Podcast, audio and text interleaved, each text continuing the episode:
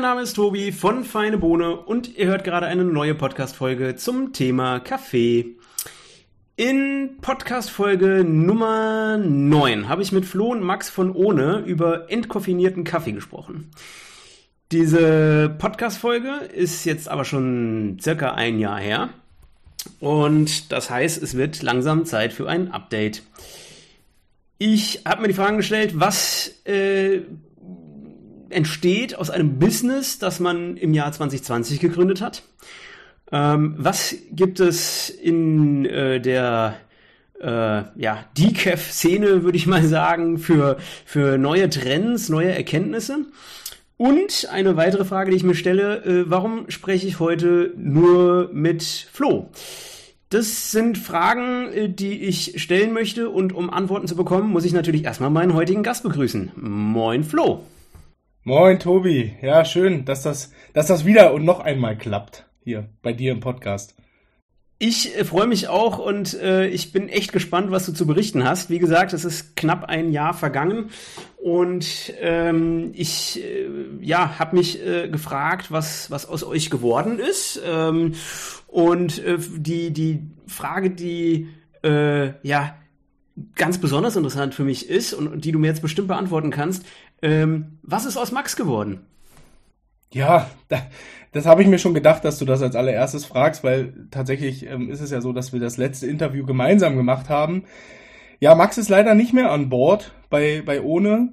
Ähm, und das ähm, ja, hat einfach ganz normale Gründe, so wie es halt teilweise ist, wenn Leute Unternehmen gründen, ähm, dass nicht immer alles äh, zu 100 Prozent zusammenpasst, ähm, nicht der Zeitpunkt, vielleicht auch ähm, bestimmte Umstände und ähm, wir haben dann im Januar einfach gemerkt, dass, ähm, dass äh, auf bestimmten Ebenen wir unterschiedliche Auffassungen haben, aber überhaupt nicht menschlich. Also wir haben, wir sind total im, im Guten nicht mehr beieinander. Äh, und Max hat dann für sich entschieden, das Unternehmen zu verlassen und andere Herausforderungen zu suchen. Und ähm, ja, deswegen ist ohne jetzt ohne Max aber mit Flo und äh, aber nach wie vor da. Und wie gesagt, das, ähm, das gehört dazu ähm, zum Unternehmeralltag. Ist natürlich nicht, nicht das Schönste, das haben wir uns beide anders vorgestellt, aber wie gesagt, das Wichtigste ist, wir sind nach wie vor gute Freunde und ähm, das, ist, das, das ist das Wichtigste. Wäre es anders gewesen, dann hätten wir noch andere Baustellen zu bearbeiten. Okay, also wenn man Freundschaft und Business schön trennen kann, äh, dann ist das ja wirklich unproblematisch. Äh, weißt du, was äh, Max macht? Ist er auch noch irgendwie in der Kaffeeszene oder macht er mittlerweile was ganz anderes? Na, Max kommt ja ursprünglich ähm, auch aus dem, aus dem Bereich Vermarktung, ähm, ganz ursprünglich mal vom, vom Sportmarketing. Und er macht aktuell ähm, auch in, der, in dem Bereich wieder einen Job. Also er ist ähm, digitaler Marketer und äh, bei einem kleinen Startup-Unternehmen oder jüngeren Unternehmen. Und ähm, ich denke, ähm, Im Kaffee ist er jetzt nicht mehr aktiv, aber ich denke, er hat immer die Augen ganz weit offen, äh, was auch grundsätzlich die Gründerszene angeht. Und ich bin mal gespannt, ob da von ihm vielleicht auch nochmal was anderes zu sehen ist. Und beim Kaffee, ich weiß, dass er nach wie vor leidenschaftlich gern Kaffee trinkt und dass er auch äh, nach wie vor den einen oder anderen ohne genießt. Und ähm, genau. Ja, das habe ich mir gedacht. Also äh, dass er weiterhin ohne Kaffee trinkt, das, das musste ja so sein. Ähm, was, was gibt es denn von ohne ansonsten Neues? Was hat sich innerhalb des letzten Jahres getan? Und ähm, was mich auch interessieren würde, so im Nachhinein würdest du sagen, im Jahr 2020 zu gründen war eine gute Idee oder denkst du, es war eher, naja, eine, eine größere Herausforderung als vielleicht in anderen Jahren oder Zeiten? Mhm. Ja, es sind äh, viel, viele spannende Fragen, die du da gerade aufs, aufs Silbertablett gelegt hast. Ähm, ich fange mal, fang mal von vorne an. Also bei ohne, ähm, ich habe gar nicht mehr hundertprozentig gerade den, den genauen Zeitpunkt unseres letzten Interviews im Kopf, was aber auch egal ist, weil ähm, wir sind ja durch die, durch die Weihnachtszeit oder in der Vorweihnachtszeit gestartet.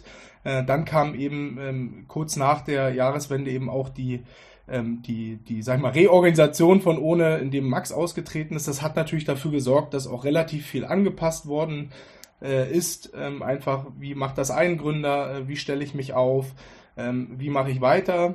Das hat dafür gesorgt, dass auch ein bisschen, ähm, sag ich mal, ein bisschen Wachstum eingegrenzt ähm, worden ist, was aber gar nicht weiter schlimm war. Und ich bin da auch immer ganz offen, wir brauchen ja auch nicht so tun, als ob jetzt hier ähm, wir irgendwie die Welt erobert haben. Ähm, das geht sowieso nicht so schnell, gerade in so einer speziellen Nische.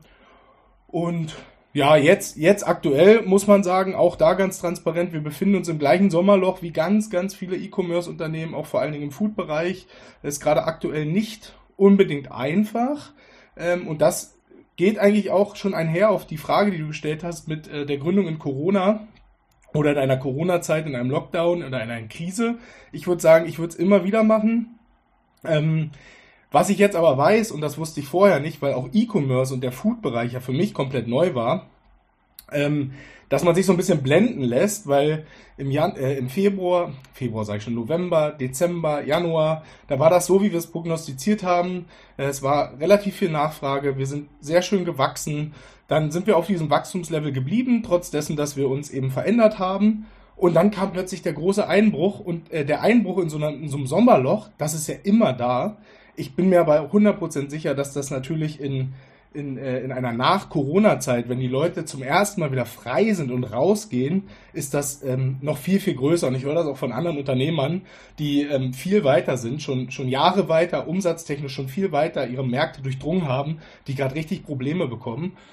Und ähm, ja, das war mir natürlich überhaupt nicht bewusst. Ähm, ich würde es trotzdem wieder machen, würde aber beim nächsten Mal auf jeden Fall, äh, falls ich in so einer äh, leider in so einer Krise oder Pandemie starte, hätte ich das auf dem Schirm, äh, was für ein Loch folgen kann, natürlich. Hm. Ja, äh, denkt man gar nicht, dass man äh, da so ja, von der, von der Saison auch abhängig ist, ähm, weil man sich ja denkt, naja, Kaffee wird immer getrunken. Aber klar, wenn dann die Cafés wieder öffnen und die Leute im Urlaub sind, ähm, dann wird zu Hause weniger Kaffee benötigt. Wie ist das eigentlich? Äh, bei dir jetzt, die, die meisten äh, Bestellungen sind wahrscheinlich äh, private Konsumenten, keine Cafés, oder? Genau, also der Großteil der Umsätze und damit auch der Kunden kommt aus dem, aus dem Online-Bereich über unseren eigenen Shop.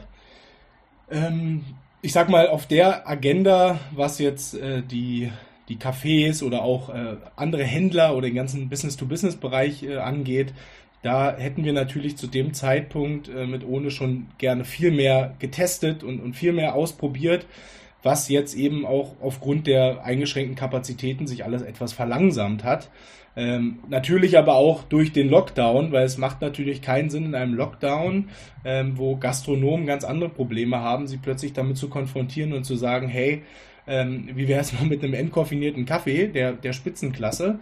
Ähm, die, das Interesse ist auf jeden Fall da gewesen und ist auch immer noch da und äh, da wird auch jetzt was kommen. Das heißt, in einem angenommen, wir würden jetzt das nächste Mal, denken wir einen Sommer weiter und dann kommt das ganz normale Sommerloch, dann ähm, denke ich, kann man im besten Fall, wenn die, wenn das angenommen wird von der Gastronomie und von den Händlern, dann können wir natürlich ähm, ein, ein Loch etwas besser kompensieren, weil die Leute sind dann draußen auf der Straße und finden unseren Kaffee dann trotzdem an jeder Ecke. Das wäre natürlich ein überragendes Szenario. Mhm. Und ähm, du hast jetzt gesagt, also vom, vom zeitlichen, von den Bestellungen und so weiter, war das jetzt etwas eigenartig, aber hattet ihr auch abgesehen davon irgendwie Herausforderungen, weil ihr 2020 gegründet habt? Vielleicht, weil ähm, das Netzwerken schwieriger ist oder ähm, Messen, Festivals und ähnliches nicht stattfinden konnte? Ja, also wie, wie, gesagt, also das auf jeden Fall. Also überall, wo der physische Kontakt eigentlich, ich sag mal, besser ist und das ist also besser. Online-Messen und Online-Festivals haben, haben für uns gar keinen Sinn gemacht und waren ja auch ganz stark eingeschränkt. Äh, das ist super schade, weil natürlich ich kann da auch ein perfektes Beispiel nennen. Ich habe vor, ich bin mir nicht 100% sicher, ich glaube vor drei oder vier Wochen habe ich eine, eine, bei einem Händler, einer großen Markthalle hier in Hamburg, die nur regionale und hochwertige Produkte anbieten, ähm, habe ich eine Verkostung gemacht. Und das ist seit Beginn unseres Unternehmens das allererste Mal gewesen, dass ich wirklich direkt mit äh, Auge an Auge, von Angesicht zu Angesicht mit Leuten sprechen konnte, die dabei meinen Kaffee probiert haben, mir Feedback gegeben haben und auch ähm, den dann entsprechend gekauft haben. Und das ist ja super wichtig, weil wir wollen uns ständig weiterentwickeln und äh, immer nur Feedback und, und Gespräche über E-Mail-Kommunikation aufzubauen äh, oder remote, das ist sehr, sehr schwierig. Das muss man einfach dazu sagen. Ähm, also von daher, äh, das war eine große Herausforderung. Ich sag mal, im ganzen Kaffee, Kaffeebeschaffungsprozess war es ja auch nicht einfach. Ich habe immer noch nicht Leute vor Ort kennenlernen können. Ähm, bestimmte Kommunikationswege nach Äthiopien sind grundsätzlich auch viel schwieriger. wenn ich mir angucke, was dieses Jahr im Kaffeemarkt passiert, bin ich ehrlicherweise sehr froh, dass wir letztes Jahr äh, sehr viel Kaffee geordert haben und auch entkoffiniert haben exklusiv, weil ähm, die Preise sind ja wahnsinnig explodiert in diesem Jahr. Und äh, wenn du so ein Premium-Produkt hast, ähm, was zusätzlich nochmal verarbeitet wird, ähm, reden wir eh schon von einem etwas schwierigeren Geschäftsmodell, was die Margen angeht. Ich will gar nicht, ich will gar nicht mir vorstellen, wie es jetzt dieses Jahr wäre. Ähm, und da reden wir nicht von besseren Preisen für die Pharma, sondern wir reden einfach nur von Konsequenzen aus der Pandemie. Hm. Ähm, du hast gerade angesprochen, der Kaffeepreis äh, geht nach oben. Ähm, das haben bestimmt schon viele mitbekommen. Kannst du kurz erklären, äh, warum oder was genau da die Ursachen waren und auch deine Einschätzung, äh, was, äh, was für eine, mit was für einer Steigerung rechnen wir da momentan? Also ich muss, muss da ehrlicherweise zugeben, ich kann da, äh, kann da jetzt nicht zu viel mit Zahlen um mich rumschmeißen, nicht weil ich es nicht will, sondern weil das habe ich einfach nicht. Ähm, was ich aber mitbekomme ist, also ein, ein ganz, ganz, ganz großer Kostentreiber ist tatsächlich, dass wir ähm, dass wir durch die, durch die Pandemie und die ganzen Verzögerungen der Logistik haben wir wahnsinnig gestiegene Frachtkosten. Und das ist egal auf welchem Weg, äh, ob das jetzt mit einem komplett ökologischen Segeltransfer ist, mit einem ganz normalen Frachtschiff, mit dem Flugzeug etc.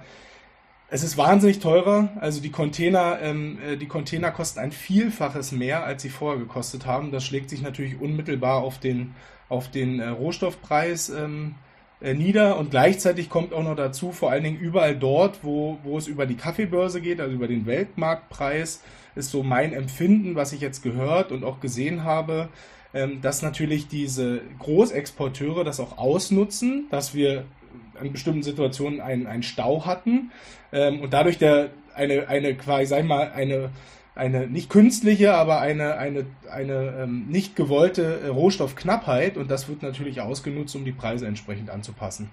Und ähm, das zusammen ist wirklich Wahnsinn. Ich kann, ich kann eine Sache sagen, ähm, die ich weiß, und das ist, wenn ich jetzt meinen Rohkaffee, also wir haben ja einen sehr hochwertigen Rohkaffee ähm, aus Äthiopien und der würde jetzt im Einkauf ohne Entkoffinierung würde der glaube ich, fast einen Euro pro Kilo mehr kosten, als er letztes Jahr inklusive Entkoffinierung gekostet hat. Und da, wie gesagt, da reden wir nur von dem, was die Pandemie verursacht hat. Die Preise, die wir an die Pharma zahlen, die sind nach wie vor gut, die waren vorher schon sehr gut. Ich denke, so wie ich das mitbekommen habe, ähm, ähm, zahlen wir aktuell, ich mache das ja mit einem Partner zusammen, äh, zahlen wir sogar noch mehr. Also da sind wir auch gestiegen. Aber dieses große Plus kommt wirklich nur durch diese Frachtthemen und die Verknappung. Hm, was natürlich schade ist, weil die äh, Farmer haben da nicht viel von. Ne? Also beziehungsweise genau. gar nichts, wenn, wenn an der Stelle eben nichts mehr ankommt ähm, oder nur sehr wenig, äh, falls auch die etwas mehr verlangen. Ja, absolut. Ja, das ist wirklich schade. Und äh, das heißt, du, du, warst noch nicht in äh, Äthiopien bisher, oder? Nein, leider nicht. Also wir kennen oder ich kenne sehr viele, sehr viele Leute vor Ort, ähm, sowohl von, von meinem, meinem, Partner. Ist ja in Äthiopien nicht so einfach mit, mit Direct Trade, das war ja eigentlich unser Ziel.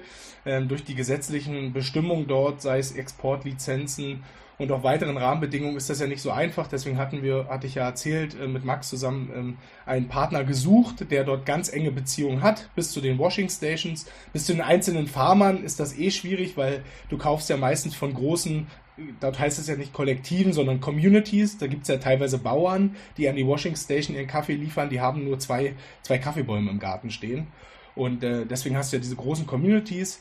Ähm, wir sind da in Kontakt bis runter zu den Washing Station Besitzern und wenn ich dann irgendwann mal vor Ort sein darf, dann werde ich auch einzelne Farmer kennenlernen. Aber klar, das hat nach wie vor nicht stattgefunden. Vor allen Dingen äh, ist Äthiopien jetzt mit Verzögerung auch ein, ein ganz extremes Risikogebiet. Ähm, das heißt, das ist geplant, eine Reise nach Äthiopien.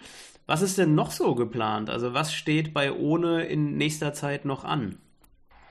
Ja, also was, was jetzt erstmal ansteht, ist äh, nach dem Sommerloch zu gucken, wie verhalten sich dann die Kunden.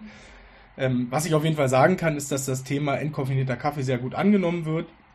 Ähm, das sehe ich nicht nur bei uns. Wir haben ja auch äh, Konkurrenz, also auch, ich sag mal, direkte Konkurrenz. Es gibt mindestens ein Unternehmen, was mittlerweile die gleiche Strategie ähm, hat wie wir, und zwar wirklich nur auf entkoffinierten Kaffee setzt. Und ähm, ich sehe das auch, wenn ich mit den Röstern spreche, jetzt alleine hier in Hamburg. Ähm, wenn wir ein paar Jahre zurückdenken, dann haben alle noch, auch die Röster, die Specialty Coffee Röster gesagt, ah, naja, entkoffiniert, das schmeckt nicht oder ist nicht äh, qualitativ nicht gut oder eben nicht die richtige Entkoffinierung. Jetzt treffe ich hier irgendwelche Röster zufällig oder gucke sie mir mal an ähm, und dann steht da plötzlich ein ähm, Sugarcane aus Kolumbien oder ein CO2 aus ähm, Guatemala oder ein Wasserentkoffeinierter aus ähm, Kenia und sie sind total stolz darauf. Ähm, da sieht man auf jeden Fall, dass die, dass die Bewegung da ist, dass die Kunden das auch haben wollen. Und was wir jetzt mit ohne machen, ist ähm, immer weiter lernen. Also das, das klingt jetzt so, so banal und so, so, so langweilig vielleicht, aber ähm, was, was wir machen müssen, ist testen, wo finden wir wirklich all die Leute, die ähm, jetzt schon auf entkoffinierten Kaffee in dieser Qualitätsstufe setzen. Wir haben schon viele Kanäle gefunden, die funktionieren. Wir wollen natürlich aber so viel wie möglich Leute erreichen. Und äh, da gilt es relativ viel zu testen, sowohl online als auch offline. Und ähm, ich hoffe, dass jetzt nicht wieder etwas kommt und ähm, mir da den, den, den, den Strich durch die Rechnung macht, wie allen anderen auch, sondern dass man jetzt wirklich alle Potenziale, die da sind, ähm, äh, heben kann. Genau, das ist erstmal das Allerwichtigste und langfristig sehen wir, dass ähm, auf jeden Fall der Bedarf oder was die Leute wollen, ist dieses die Selbstentscheidung, also die Selbstbestimmung, selber zu entscheiden, was ich möchte und wann ich das möchte. Wann möchte ich Koffein, wann möchte ich kein Koffein, wann möchte ich Zucker, wann möchte ich kein Zucker, wann möchte ich Alkohol, wann möchte ich keinen Alkohol und das aber immer in bester Qualität. Und ähm, das ist super spannend und äh, ich bin mal gespannt, in welche Richtung sich dort äh, ohne noch weiterentwickeln kann. Wir hatten ja bei unserer ersten Podcast-Aufnahme auch ein bisschen über Statistiken gesprochen, also wie viel äh, entkoffinierter Kaffee eigentlich in Deutschland getrunken wird, äh, wie hoch da der Anteil ist. Es gibt ja immer noch genug Kaffeetrinker, die sagen, ähm, also ich brauche doch mein Koffein, deshalb trinke ich vielleicht sogar äh, den, den Kaffee, gar nicht so sehr wegen des Geschmacks. Ähm, hast du da neue Statistiken oder neue Erkenntnissen? Ist der, der Markt von entkoffiniertem Kaffee äh, größer geworden? Wird jetzt mehr entkoffinierter Kaffee getrunken? Also wenn ich, wenn ich jetzt nur mal die Statistiken angucke, wenn man sich jetzt den letzten Kaffeereport anguckt, ähm, für 2021. Da ist entkoffinierter Kaffee, also der Anteil nur ganz leicht gestiegen, ich glaube um 0,2 Prozent. Ähm, trotzdem Wachstum, das ist schon mal wichtig zu sehen.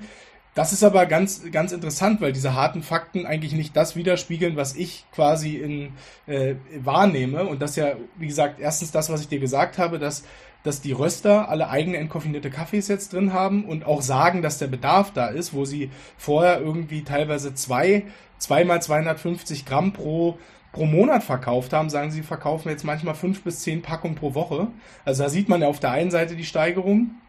Ähm, auf der anderen Seite bin ich der Meinung, ich habe jetzt sehr viel mit Kunden gesprochen und sehr viel eigene Erhebungen gemacht, dass die, dass die Leute, die ergänzend auf entkoffinierten Kaffee setzen, die werden in diesen Statistiken nicht wirklich erfasst. Das ist jetzt meine persönliche Meinung, ähm, weil die wahrscheinlich in dieser Statistik auch meistens angeben, ich trinke Kaffee mit Koffein. Und ähm, das ist schon so, ähm, um deine Frage abschließend zu beantworten, wenn ich jetzt Gespräche führe mit den Leuten, und das sind sehr viele zurzeit, ist fast immer die Aussage, ähm, ja, also ich finde das ergänzend sehr, sehr wichtig. Äh, ich trinke ganz gerne noch nachmittags einen Kaffee. Ich trinke ganz gerne abends noch einen Kaffee. Und manchmal habe ich auch so viel Lust, dass ich die ganze Zeit Kaffee trinken möchte. Und ich habe langsam begriffen, dass es ja nicht die ganze Zeit Koffein sein muss und das bringt mir auch gar nicht viel. Und die Tendenz geht stark nach oben. Und da ist es wirklich, wenn ich mit zehn Leuten spreche, dann sagen vier bis sechs Leute, also 40 bis 60 Prozent, bestätigen diese Aussage. Und das finde ich wahnsinnig viel. Und wir haben auch Erhebungen, da, um da nochmal eine Statistik zu bringen, wir haben Erhebungen in unserer Zielgruppe gemacht, also nicht bei unseren Kunden, sondern in der Zielgruppe. Und während ja man sagt, dass der Anteil entkoffinierter Kaffee in Deutschland nur bei ca. 5% liegt, haben bei uns circa 27 Prozent, wenn ich mich nicht irre, also knapp 30 Prozent haben angegeben, dass sie bereits regelmäßig entkoffinierten Kaffee trinken.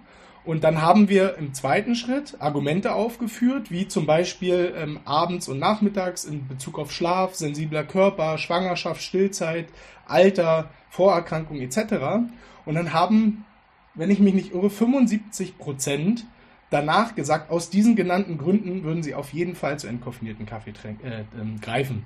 Und das ist auf jeden Fall ganz klar das Zeichen, dass in der Zielgruppe, das heißt Leute, ähm, zwischen 25 und 40 Jahren, die schon ein gewisses auch Einkommen haben und ähm, in, ihrem, in ihrem Aufklärungs- und Bildungsgrad schon quasi ihr, ihr, ihr Ende erreicht haben und, und im, im, Leben voll angekommen sind, dass da auf jeden Fall das Bewusstsein herrscht und auch die Bereitschaft, äh, sich da zu orientieren. Das ist sehr erstaunlich und total positiv.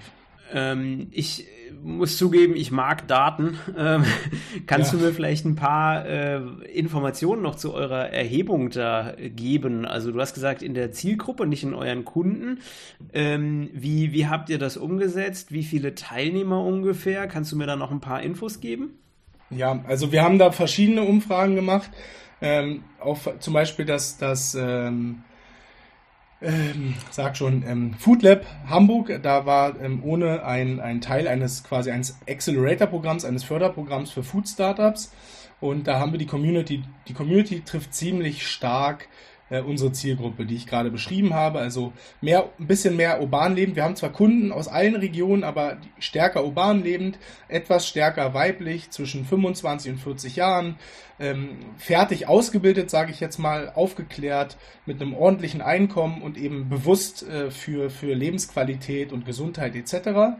Und da haben wir eine Erhebung, äh, eine Erhebung über Social Media und bei lokalen Events gemacht.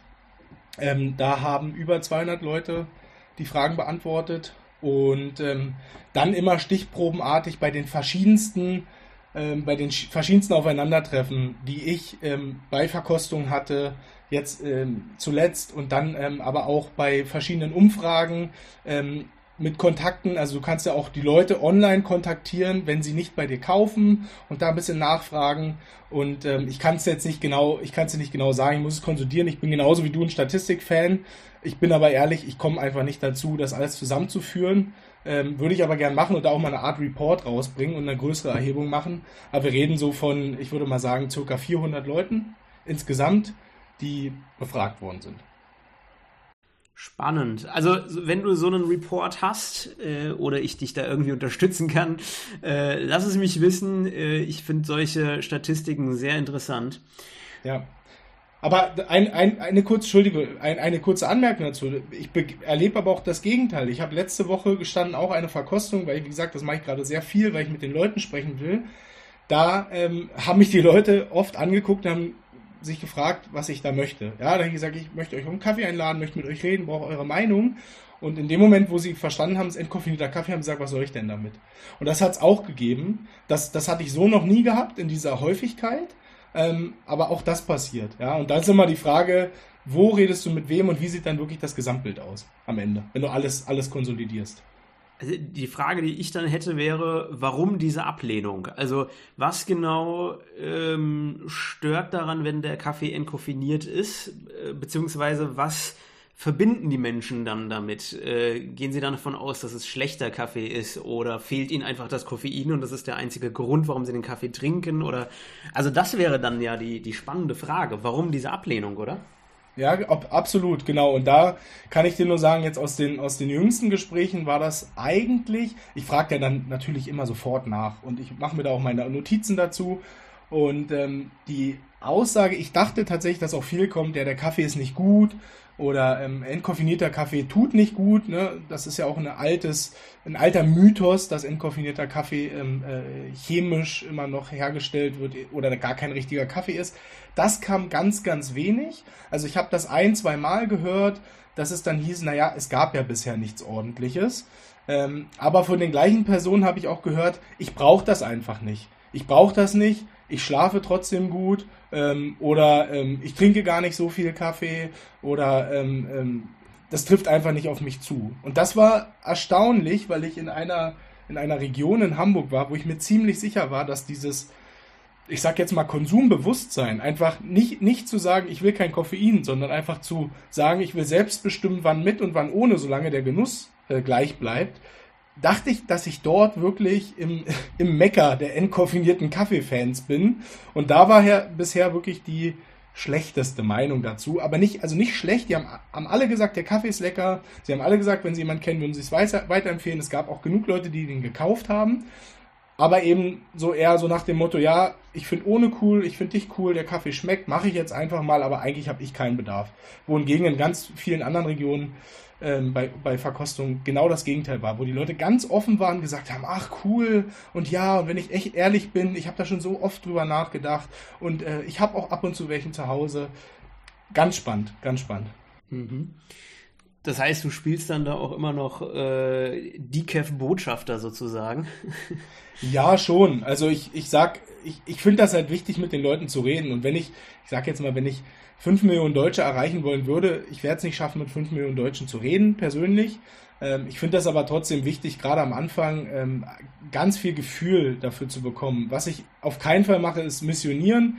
Du könntest ja auch ganz viel Argumente bringen ähm, zum Thema Gesundheit. Ja, wenn jetzt zum Beispiel jemand zu mir sagt, ähm, ähm, da war wirklich die Aussage fast O-Ton, glaube ich, ähm, das ist doch alles Bullshit mit dem Kaffee und dann nicht gut schlafen können. Dann könnte ich mich hinstellen und sagen, du oder sie haben recht. Ich kann auch gut schlafen, wenn ich Koffein trinke. Die Frage ist ja, wie gut kann der Körper erholen, wenn ich abends noch viel Koffein trinke?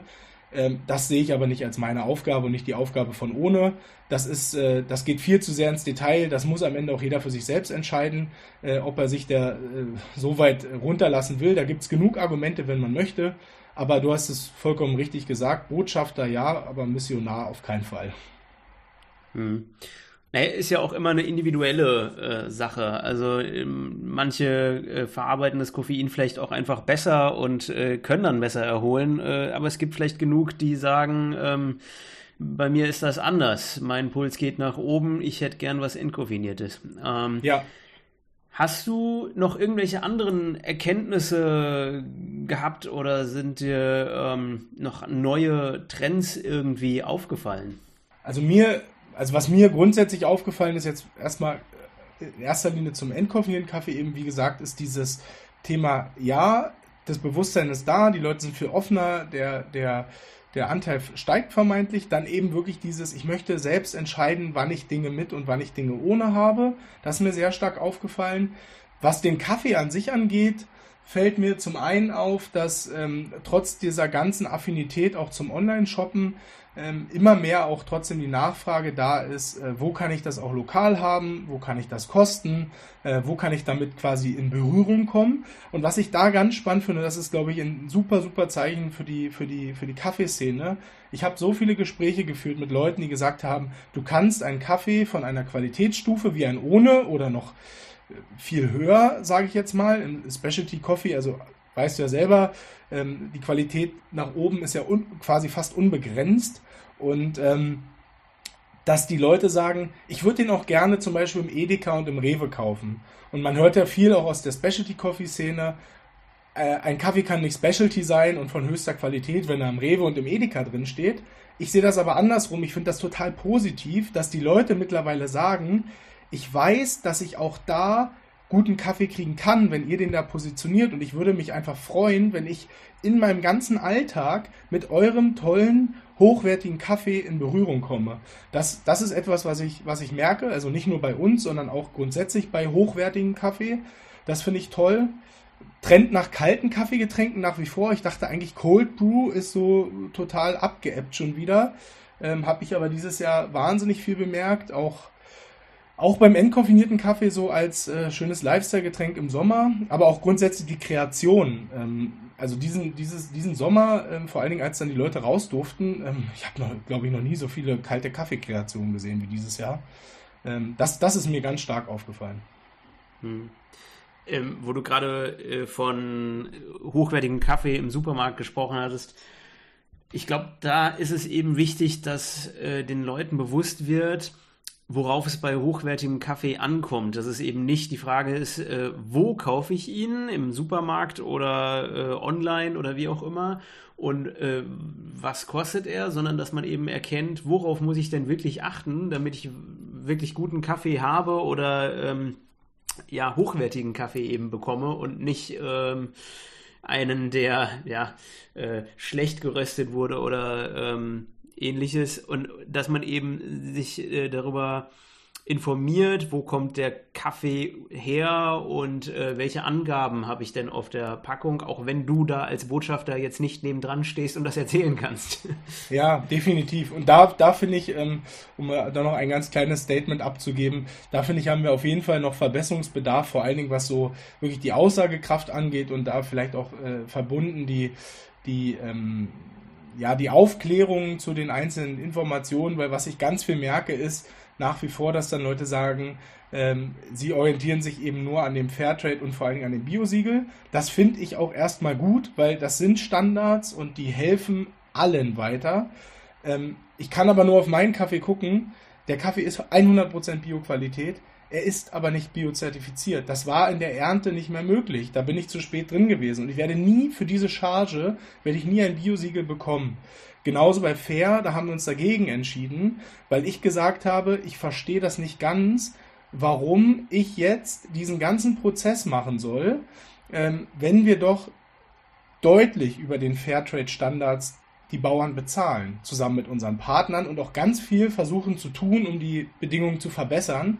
Und da finde ich, können wir uns noch deutlich verbessern, damit die Leute auch abseits dieser Siegel verstehen, ob ein Kaffee gut oder nicht gut ist. Ich weiß auch noch nicht ganz genau, was die perfekte Lösung dafür ist. Vielleicht braucht man noch andere Standards, weil ich habe schon oft drüber nachgedacht, ob man ein ganz anderes Siegel bräuchte. Ja, ein, ein vielleicht privat eingeführtes, also muss jetzt nicht privat sein von einem Unternehmen wie ohne, was sich dann finanziell daran bereichert, sondern ich meine privat zum Beispiel von irgendeiner ähm, Organisation, die noch ein Siegel schafft, wo man erkennt, der Kaffee ist auf jeden Fall nach höchsten Standards bezogen und verarbeitet damit wir so ein bisschen unabhängig davon werden. Ich, ich weiß es auch nicht genau, aber das, das würde ich mir wünschen, dass wir da noch, noch aufgeklärter werden. Mhm. Irgendwie eine Art äh, Open Source Zertifizierung sozusagen. Ja, genau. Irgend so ein, irgendein ein Trust Badge quasi, wo dann die Leute wissen, ja, das ist gut, auch wenn es jetzt nicht äh, nach deutschen Standards oder EU-Standards irgendwie zertifiziert worden ist. Mhm. Es, es muss vor allem leicht sein, diese Zertifizierung zu bekommen, ohne dafür viel Geld in die Hand nehmen zu müssen. Ähm, das wäre, glaube ich, äh, vor allem für, für Kaffeefarmer auch dann interessant. Ja, total. Das ist ja oft das große Problem. Natürlich, ich bin bereit, mit ohne die Kosten für den Farmer zu tragen, wenn ich das Biosiegel haben möchte. Aber grundsätzlich weiß der Farmer ja nicht, wann, wie, was passiert. Und vor allen Dingen kleine Farmer, die dann noch teure Exportlizenzen haben, etc., die, die werden ja überwältigt davon. Mit den Anforderungen, die aus Europa kommen, nach Äthiopien, wo keine Pestizide noch, muss man sagen, weiß man auch nicht, wie sich entwickelt, großteils, großteils keine Pestizide verwendet werden etc. Und dann kommen wir Europäer und sagen, äh, das und das und das müsst ihr alles nachweisen, sonst kann hier jemand in Deutschland, der mit eurem Kaffee Geld verdienen will, äh, kein Biosiegel machen und nicht zwei Euro mehr pro Kilo nehmen. Das ist schon schwierig, finde ich persönlich. Aber trotzdem gut, dass es gibt. Also wenn es diese Standards gar nicht gäbe, dann hätten wir ganz andere Probleme. Definitiv. Ich äh, habe immer noch im Hinterkopf, dass ich mal eine Podcast-Folge rein für diese ganzen Zertifizierungen aufnehmen wollte und dann eben auch mit Gästen, äh, die dazu viele Informationen bringen können. Also wenn du da dann dabei sein willst, äh, würde mich freuen. Ähm, denn ich glaube, so eine, so eine offene Diskussion über diese Zertifizierungen äh, ist sehr sinnvoll. Ähm, lass uns da gern nochmal irgendwann drüber sprechen. Ähm, um jetzt das, das Update zu Ohne und Decaf abzuschließen, hast du noch äh, irgendetwas mit auf den Weg zu geben, bevor wir das nächste Update aufnehmen? Ja, was soll ich sagen? Also ich hoffe, dass, dass alle weiterhin äh, fleißig äh, Kaffee trinken, egal in welcher Form. Äh, und vor allen Dingen, dass das, ähm, ich glaube, bei deinen Hörern bin ich mir ziemlich sicher, dass das da ist, aber dass wir alle dafür sorgen, äh, dass auch wirklich das Bewusstsein und die Aufklärung hin zu gutem Kaffee weiterhin äh, steigt. Das finde ich total wichtig und ich sehe da ganz, ganz viele positive Entwicklungen und bin da teilweise selbst überrascht, wie viele Leute mittlerweile offener werden. Aber wenn ich mir dann den Kaffeereport angucke und ich sehe, dass wir Deutschen immer noch im Durchschnitt irgendwie 10, also 10,40 Euro äh, für ein Kilo Kaffee bezahlen, dann denke ich mir, ähm, das, das geht auf jeden Fall besser. Und deswegen, äh, das wäre so das Einzige. Ich freue mich auf jeden Fall, falls wir nochmal ein Update machen und gerne auch mit den, mit den Bio-Siegeln etc.